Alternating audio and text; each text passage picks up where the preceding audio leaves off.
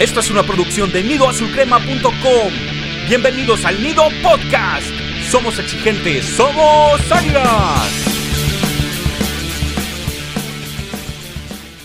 ¿Qué tal comunidad Azul Crema? Gracias por acompañarnos de nueva cuenta en el Nido Podcast, traído a ustedes por sus amigos de nidoazulcrema.com. Esta ha sido una semana de muchas declaraciones por diversos personajes relacionados con el americanismo, así como la interminable lista de lesiones que no dejan paz a nuestro equipo por lo que vamos a hablar de dicha situación, además de comentar sobre la reciente victoria de las Águilas sobre los zorros del Atlas. Pero antes de entrar en materia, quiero saludar a mis compañeros de este podcast, Charlie y Slash. ¿Cómo están muchachos? Bien, bien, pues aquí listísimos para platicar otro ratito y platicar un poquito del juego contra el Atlas. Pues sí, un gusto verles como siempre muchachos. Eh, afortunadamente es con victoria, de la cual ya vamos a estar hablando, pero antes tenemos un universo de, de temas de qué hablar, así que vamos con ello.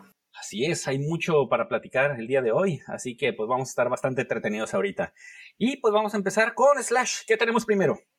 Pues resulta que otra vez este tema de Giver Becerra está de moda porque ya sabrán que desde hace varios meses la gente se ha estado manifestando con las múltiples lesiones que hay en jugadores del Club América y se señala directamente al preparador físico del equipo, donde si no recuerdo mal hubo como que un sector de la afición que se estaba poniendo de acuerdo para organizar una marcha para que lo sacaran del equipo. Esta semana también tuvimos la declaración de Bruno Valdés apoyando al, preparador físico, pues ahora sí que, que, con todo, y diciendo que pues la gente que no sabíamos nada, que solo hablamos por hablar, etcétera, etcétera. Y mi punto con este tema es que yo siempre he dicho, el, el América tiene un grupo de médicos, de preparadores físicos, así que no puede recaer solamente en uno.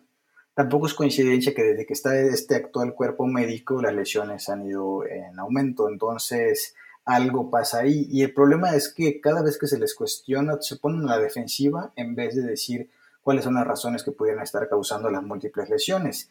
Eh, Fernando Schwartz, este periodista que pues está en todos los medios, incluso se atrevió a decir que todo el problema de las lesiones se debía al COVID, que porque no se había hecho buena pretemporada, etcétera. Sí, pero como mi buen amigo Beister dice, resulta que el COVID está desde el 2018 y no nos habíamos dado cuenta porque esto de las lesiones no es de este año. Entonces, la verdad que es raro, nadie sabe aparentemente qué pasa, nadie da razones, pero sí todo el mundo defiende a Hiver. ¿Cómo ven ustedes, muchachos? ¿Si es culpable o no, parcialmente, o cómo lo ven?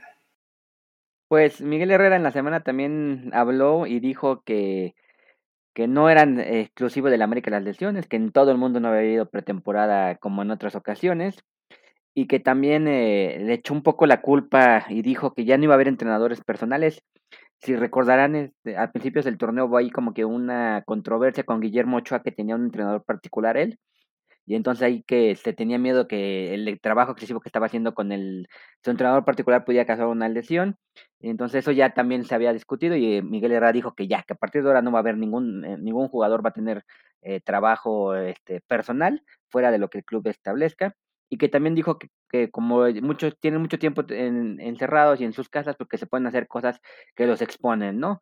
Entonces sí, como bien dice Slash, se pone a la defensiva en vez de decir, estamos trabajando, estamos viendo, este no hubo pretemporada, pero vamos a hacer ejercicios de otra forma. O sea, no, no da una buena razón, ¿no? Siempre busca, como en todos, la culpa en otro lado, ¿no? Y sí, no es normal lo que está pasando con, con los jugadores, y sí es preocupante que cada rato haya lesionado, ¿no? Sí, es, es curioso de que ahorita en América se ponen a repartir culpas, a buscar excusas, pero nadie acepta la responsabilidad.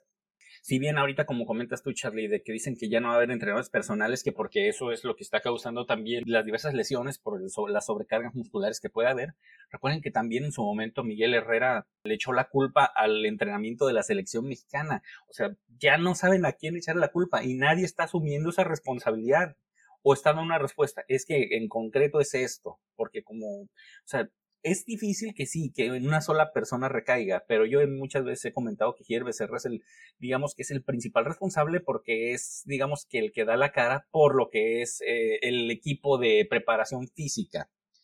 Si no está rodeado de las mejores personas o las personas más capaces para desempeñar esas funciones, pues entonces tiene que considerar a las personas que sí lo hagan. Si ellos desde un principio están viendo que a lo mejor los jugadores no están respondiendo bien a lo que es este, los entrenamientos, las rehabilitaciones, pues entonces tienen que ver o el problema es la rehabilitación o se están contratando jugadores que son extremadamente propensos a lesiones o que son muy frágiles.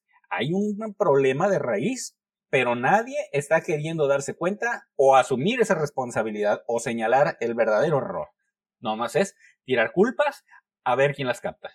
Y es que, digo, ya para cerrar con esta noticia, nosotros tenemos un equipo con muy mala suerte porque no podemos achacarle todo a lesiones musculares porque hay gente como, como Benedetti, Nico Castillo, el, eh, Bruno Valdés, que se han lesionado feo, pero feo de verdad. Debemos ser el club que, cuyos, cuyas lesiones suelen darle a los tres meses, cuatro meses, seis meses, o sea, no son lesioncitas de en 15 días ya estás listo. Entonces, en este caso de las lesiones, habría que ir mirando jugador por jugador para ver qué tanto sí es culpa de, nuestra preparación física y, qué, y cuál es mala suerte. Pero sí parece que tenemos demasiada mala suerte en este aspecto. Y pues para seguir hablando de lesionados, ¿qué tenemos ahora, Charlie? Pues sí, eh, como bien dices, es una mezcla de mala suerte o cosas del fútbol y tal vez una mala preparación física. Y de hecho, para el partido contra Atlas, eh, antes de empezar el juego, se informó que ni Luis Reyes ni Paul Aguilar habían sido convocados porque estaban lesionados, ¿no? Que tenían eh, molestias físicas, molestias musculares. Y entonces, bueno, otra vez se, se, da el tema, ¿no? O sea, ¿por qué o cómo es posible que del lunes al sábado se hayan lastimado dos jugadores y también se reportó que el joven Adrián Goranch eh, se lo, operaron, no ha debutado ni siquiera en el primer equipo y ya está operado y tiene de, de seis a ocho semanas de baja, o sea que ya no va a debutar este torneo, ¿no? Entonces, si volvemos al mismo tema, ¿no? O sea, ¿qué está pasando en Copa, ¿no? Pues fíjate ahí, qué, casualidad que tú hace unos cuantos días estás preguntando que si dónde estaba Adrián Goranch, que si qué había pasado, pues mira, ahí está se la pasa lastimado. Creo que más se ha destacado por sus lesiones que por su participación, que como tú comentas, ni siquiera ha tenido oportunidad de debutar con el primer equipo en torneo oficial, salvo los minutos que lo vimos en el torneo de, pretemporada que hubo antes del Guardianes 2020. No se ha visto nada de este muchacho y pues de los laterales que tenemos ahí de suplentes, que son eh, Luis Reyes y Paul Aguilar, que pues sí, de un día para otro se lastimaron, pues es parte del mal trabajo mal trabajo que se ha estado haciendo. Paul Aguilar ya tenía algunos encuentros este, que había tenido problemas, se volvió a resentir. Eh, Luis Reyes, pues si bien no se había hecho notar tanto por las lesiones, pues ahora también ya se unió al club y pues prácticamente no están aportando gran cosa. Pero es que esto, eh, regresamos a lo mismo, algo se está haciendo mal. Hasta antes de este último torneo que se está disputando, eh, Paul Aguilar no se había distinguido por ser un jugador que se lesionara mucho y ahora mucho menos por el hecho de que no está teniendo la participación que tenía antes. Y ahora resulta que también se está lastimando. ¿Qué es lo que está pasando? Nadie se está señalando como responsable, nada más están diciendo evasivas. Pues yo ahí tengo la teoría de siempre. Herrera es un técnico que pide intensidad y para él la intensidad es corre, corre, aprieta, eh, desgástate, mátate literalmente en la cancha y yo no sé si nuestros jugadores están tan acostumbrados a este ritmo. Ya lo habíamos platicado que a veces quiere ser medio, medio Simeone en este tema de, de la intensidad pero los nuestros no están preparados para eso. ¿Se acuerdan que siempre hemos dicho que el, jugador mexicano le cuesta jugar dos partidos por semana y que en Europa juegan hasta tres y, no es que no se quejen, pero, pero lo hacen. En cambio aquí está este tema de que ah, nuestros jugadores aparentemente están para un duelo por semana y si los estás este, exigiendo que se maten, que, que dejen todo, pues tal vez por ahí puede estar un poco la explicación. Yo lo he comentado en varias ocasiones. Yo no sé si el Piojo le dirá a Giver, oye, tú pónmelos bien para que corran y el que no corra no va a jugar, porque sabemos que es un poquito la política de Herrera, así que no descarto que por ahí pudiera estar un poco la situación. ¿Qué me cuentas, Beister?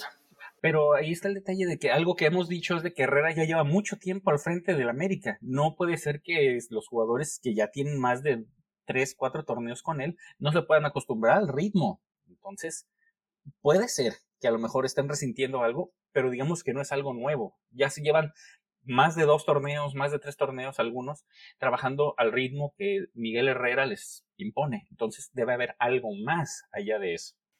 Sí, pero esto me parece que va más por, por una carencia de Herrera. Como no se ha jugado bien, él puede pensar que el problema es que no se está corriendo lo suficiente y entonces empieza a azotar el látigo para que los caballos no se detengan. La verdad que todo esto es especulación Y mientras en Cuapa no nos dan una explicación de, oigan, las lesiones suelen ser por esto, o que me den dos, tres causas, tampoco puede decir que una es la causa, pero que digan algo más allá de estar defendiendo a Hiver, pero ya sabemos que a veces son un poco herméticos nuestros muchachos.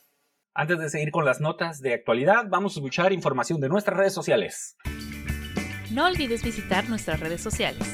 Estamos en Twitter como arroba nido azul crema y en Facebook como nidoazulcrema.com. De igual forma, escucha todos los episodios del Nido Podcast en las plataformas autorizadas como Spotify, Google Podcast, Apple Podcast y Anchor. Encuentra toda la información en nidoazulcrema.com diagonal podcast. Somos exigentes, somos águilas. Estamos de vuelta, comunidad azul crema. Y ahora vamos a hablar de algo que cuesta trabajo creer, pero según varios medios deportivos hicieron eco de que algo que, que pocos hubiéramos imaginado que estuviera sucediendo actualmente en Coapa ya que el actual presidente deportivo, Santiago Baños, estaría tomando decisiones y metiendo mano a las alineaciones que está poniendo Miguel Herrera. Y pues esto obviamente no tendría muy contento al Piojo, una persona que es demasiado celosa de sus decisiones y que siempre ha manifestado que él nunca le han impuesto jugadores o le han impuesto algún sistema de juego y que prácticamente, y lo que todo mundo eh, pensamos, creemos, o bueno, por lo menos la gran mayoría, o un gran sector, es que realmente Miguel Herrera actualmente es el hombre más poderoso en Coapa. Y es difícil de creer que Santiago Baños, que hasta hace algunos años era su achichincle, le esté ahorita dando órdenes. Algo que en otros equipos no, tal vez no costaría trabajo, pero como sabemos que Santiago Baños realmente nunca ha querido involucrarse en lo que es el planteamiento deportivo, se nos hace raro que en este momento lo quiera hacer. Pues mira, aquí es muy difícil de creer, primero porque se supone que fue eh, decisión de Baños que Santiago Cáceres jugara de central contra el León. Y entonces, este, primero, pues, Santiago Cáceres se acaba contrato en diciembre y no se ha hablado de renovarlo, al contrario, se ha hablado de que ya se va. Entonces, más, se me hace absurdo que, se, que según esto lo que trascendió fue que, pues, que lo están valorando o lo que lo quieren vender, pues no lo pueden vender sin los de ellos, ¿no?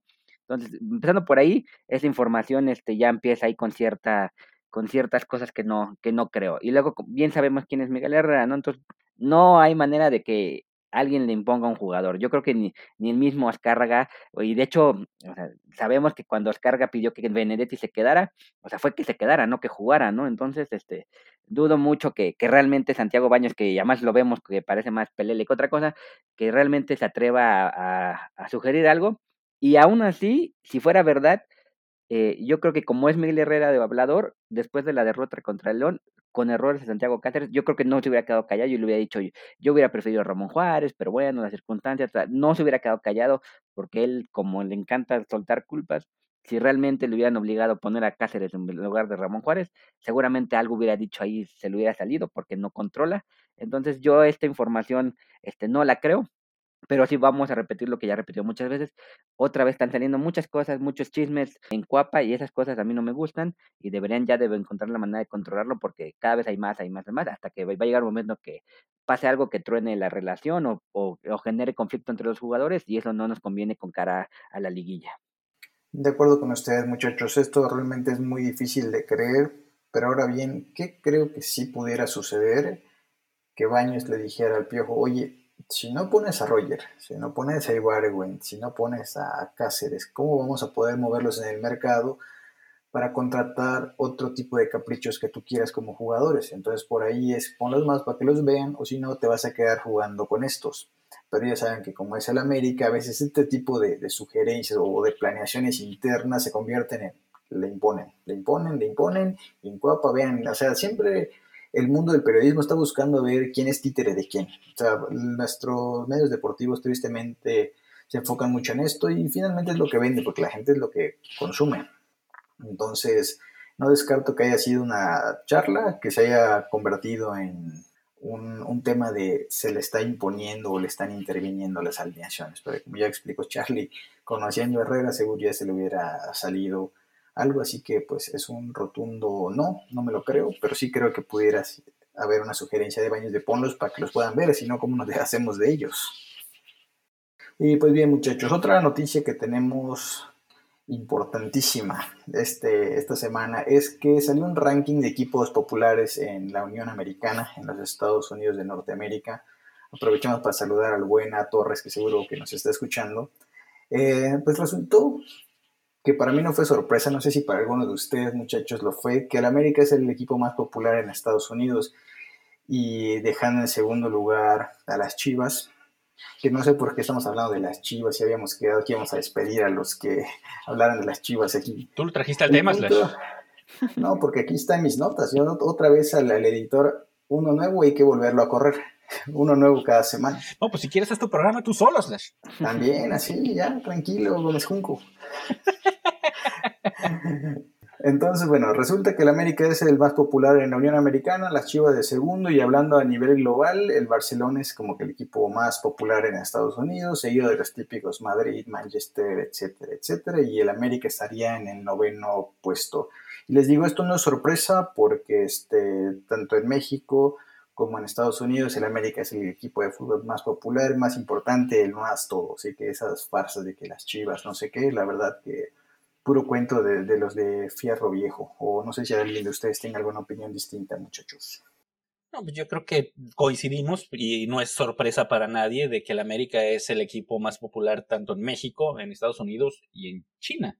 Hablando de equipos mexicanos, obviamente, eh, porque pues la cuestión mediática ahí sí, los equipos europeos, los equipos grandes europeos eh, no tienen comparación, pero definitivamente América eh, siempre se ha destacado eh, por los logros que ha conseguido, por el poder este, mediático y, de mercadotecnia que tiene gracias a ser un equipo del grupo Televisa. Así que no es sorpresa. Y definitivamente, o sea, también este, dejando en claro que Chivas siempre va a ser el segundón, por más que la gente que los apoya chille y patalee, nunca nos van a llegar ni a los talones. Sí, exactamente, el mito de las Chivas, el más popular de México, siempre hay manera de, de tirarlo y bueno, este, esta encuesta nos ayuda y no me sorprende a mí tampoco para nada. Y bueno, ya para concluir el tema de las noticias del, del episodio de hoy, ya Guillermo Ochoa está listo para regresar a las canchas. De hecho, por un momento se, se comentó que podía haber aparecido contra Atlas, pero lo hicieron guardar, pero para el juego contra Tigres ya debería estar listo. Y aquí viene la pregunta que, se, que le hago a ambos. ¿Está Ochoa para regresar? O sea, o Jiménez ha ganado la oportunidad de cerrar el torneo, yo creo que Jiménez ha dado buenos partidos. El juego contra León pues no pudo hacer nada porque la defensa era muy mala. Pero cuando se le ha requerido ha, cumplido. Pero aún así, este, creo que Ochoa debería ser titular, especialmente si eh, ya estamos por cerrar el torneo. Más vale que ya se vuelva a enganchar. Y por ahí a todos los críticos que por, eh, dicen que no, que ya vienen los goles a balón parado y que Ochoa ya no está para ser titular, pues bueno, este, no hay mejor portero para América actualmente que Guillermo Ochoa. Es correcto, Charlie. Y además recordemos que el Piojo tiene esta política de que cuando pierden el puesto por lesión, los regresa cuando están recuperados. Aunque por ahí está eso que comentamos de, ese altercado que hubo entre Herrera y Ochoa hace, hace poco, que también fue un rumor que pues realmente nunca se comprobó. Pero bueno, apegándonos a lo estrictamente futbolístico, pues yo creo que Ochoa pues tiene todas las condiciones para ser nuestro arquero y en liguilla va a ser importantísimo. Y en cuanto a Jiménez, pues me gusta que se haya consagrado como un portero suplente muy confiable. Ya veremos si continúa, porque se acordarán hace un par de episodios, platicamos sobre que Jiménez pues, estaba considerando la opción de irse o quedarse según le, conviniera, pero que no, no garantizaba nada en este momento. Así que me parece que se quede o no se quede, es un buen portero, es un portero suplente, pero yo jamás lo veo para ser titular en el América, porque no es lo mismo ser titular tres partidos que tener el mundo encima cuando ya eres el indiscutible. ¿O cómo ves tú, Beister? Tú seguro que sí vas a querer a Jiménez de titular. Eh, podría gustarme Jiménez de titular en algún otro equipo, pero definitivamente quien debe ser titular actualmente en América es Guillermo Ochoa. No solo por la calidad innegable que tiene, sino que es un líder, es un ídolo y pues representa lo que es del amor por el americanismo. Jiménez ha hecho un buen trabajo, pero, eh, como dices tú, viene la hora buena, vienen los partidos complicados, se acerca la liguilla, todavía estamos en, en, duda de si se va a calificar directamente y en este caso pues se ocupa un portero de experiencia que independientemente de los errores que pudo haber tenido en su momento, que realmente no han sido muchos, sino pues más bien se ha visto agobiado este Guillermo Ochoa en ocasiones por, por la falta de apoyo de la defensa, tenemos al mejor atajador de México y uno de los mejores porteros en la historia de nuestro país. Así que, sin duda alguna, Guillermo Ochoa debe ser el titular. Esperemos que realmente no haya esos problemas que se comentan con tanto con Miguel Herrera o como uno de los miembros de su cuerpo técnico. Y de igual forma, pues, si ya se declara listo, esperemos que realmente físicamente ya no tenga ningún problema, porque si no está al 100%, no tiene caso arriesgarlo. Ahora, en este caso, Oscar eh, Jiménez si bien ha tenido una actuación bastante aceptable y muy destacada dentro de los partidos en los que ha tenido que ser titular, tal vez podría agarrarse de eso para cotizarse y buscar otro equipo en el que pudiera ser titular. Qué mejor reflector que ser el portero titular de América, aunque sea unos partidos. Y si lo hiciste bien, creo que las ofertas no le van a faltar. No, y la verdad que con este tema de, de Oscar Jiménez, ustedes recuerden en qué equipos jugaba antes de estar en el América. Aún estando aquí y haberlo hecho bien, su destino van a ser ese tipo de equipos, porque los equipos de más renombre, los que aspiran al campeonato, ya tienen porteros y normalmente tú no buscas solo un cumplidor, buscas figuras y Ochoa tiene que trabajar en este aspecto más mediático para que alguien lo quiera tener, porque finalmente el fútbol parte es marketing y necesitas jugadores que sean marketineros además de todo y Jiménez no lo es, puede ser buen jugador, pero no tiene este clic con la tribuna, con la gente, no, no vende pues. Entonces, eso es importante de cara a jugar en un equipo importante porque también necesitas vender muchas camisetas para recuperar la inversión que haces por tus jugadores. Y con Jiménez dudo mucho que lo hagan por buen portero que sea. ¿Ya compraste tu camiseta con el 27, Slash? Por supuesto que no. Charlie, ¿tú ya lo compraste? ¿Lo encargaste por eBay o algo? No, tristemente no. Ahí está el detalle. Pequeño, pequeño gran detalle. Y de hecho ya tengo como cinco. hasta, la, hasta la de Power Rangers. Vaya. Bueno, ahora, para cerrar con broche de oro este episodio del Neo Podcast, vamos a hablar de la victoria que se obtuvo sobre los Zorros del Atlas por 1-0 con un gol casi agónico del buen Jorge Sánchez, tan criticado, pero que en este torneo, digamos que ha sido de la línea defensiva el hombre más regular del torneo y creo que es un premio al esfuerzo. Pudo dar el gol del Gane. ¿Cómo vieron ustedes el partido, muchachos? Pues antes que nada, este, quisiera darle un 10 a Slash por sus excelentes calificaciones. Me pareció 10 plus. Eh, muy 10 bien. plus. Bien, me pareció muy bien el trabajo que hizo.